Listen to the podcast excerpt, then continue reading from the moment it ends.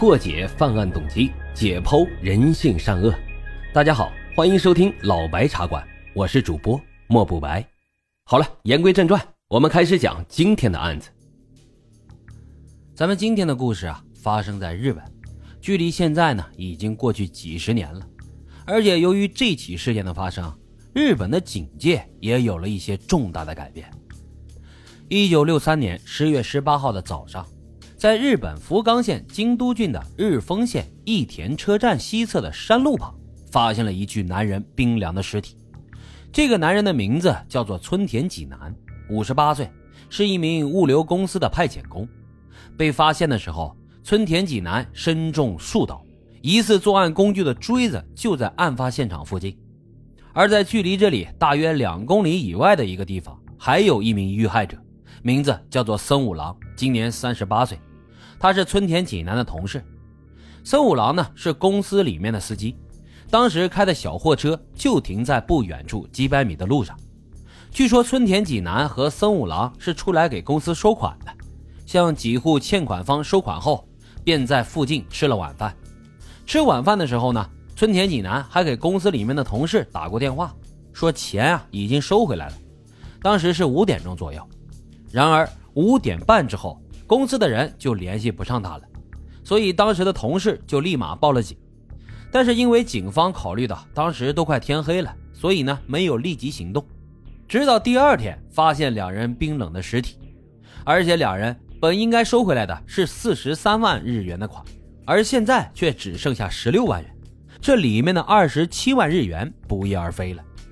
在这呢，老白要跟大伙说一下当时日本的一个大环境，因为日本当时正处于二战之后第一次举办奥运会的准备时期，为了扭转当时日本在国际上的一些负面评价，所以日本政府对于这次奥运会是非常看重的。而在这种关键时期发生了这样谋财害命的事情，而且呢是两条人命，对于警方来说，这样的一个凶手实在是太过猖狂了。如果处理的不好，任由舆论扩散，就会造成很大的负面影响。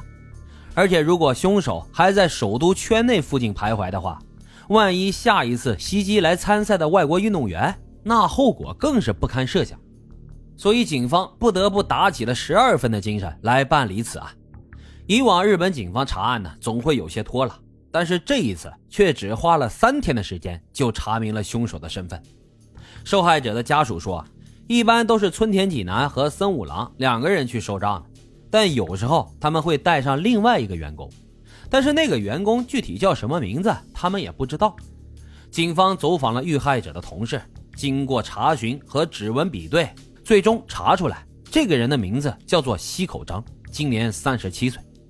而案发的那一天呢，西口章就坐在了这个小货车上，跟着遇害的两个人一起去收的账。一起收账的是三个人，现在两个人都遇害了，而另外那个人呢，和一部分的钱还不见了。很显然，这个西口章有着重大的作案嫌疑。而且，警方调查了他的背景之后，惊讶的发现，这个西口章他可不是一个简单的人物啊！除了这两起命案和抢劫案之外，他原本已经有过四次犯罪的前科案例了。一九二五年，西口章在大阪出生。父母都是舞蹈人，年轻的时候为了赚钱就来到了大阪谋生。在西口章三岁的时候，父母带着他回到了家乡的舞蹈，并且用在大阪赚的钱和亲戚一起买了几艘渔船，成了一名船主。西口章的父亲他眼光独到，而且呢善于经营，很快他们家就成为了岛上非常有名的家族。一九三六年，西口章的父亲突然决定不再做渔船生意了。而改行为福冈县行桥市经营果园，之后呢，因为身体的原因，无法再从事繁重的农业活动，不得不放弃了果园的经营，在别府市买下了一间温泉旅馆，做起了旅馆的生意。那么我们可以看出来，这西口章的家庭啊，应该是比较富足的，而西口章本人呢，从小就过着比较优渥的条件，因为西口章祖上几代人都生活在舞岛这个地方。从江户时代开始，他们家族就有着隐藏的天主教传统，受天主教影响极深。而西口章家里面几代人都是虔诚的天主教徒，他五岁的时候就接受了天主教的洗礼。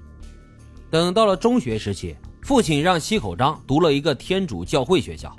父亲希望呢，他以后能够当一名修道士或者是神父。西口章虽然表面按照父亲的要求进入了学校，但其实心里面并没有把父亲的期望当一回事进入教会学校之后，发现这里的规矩比一般的学校都要严格，而且这里呢是全寄宿制的。从小就娇生惯养的他根本就受不了。在中学第二学期的时候，他就退了学。退学之后的西口章并不怎么安分，经常出去做一些偷鸡摸狗的事情。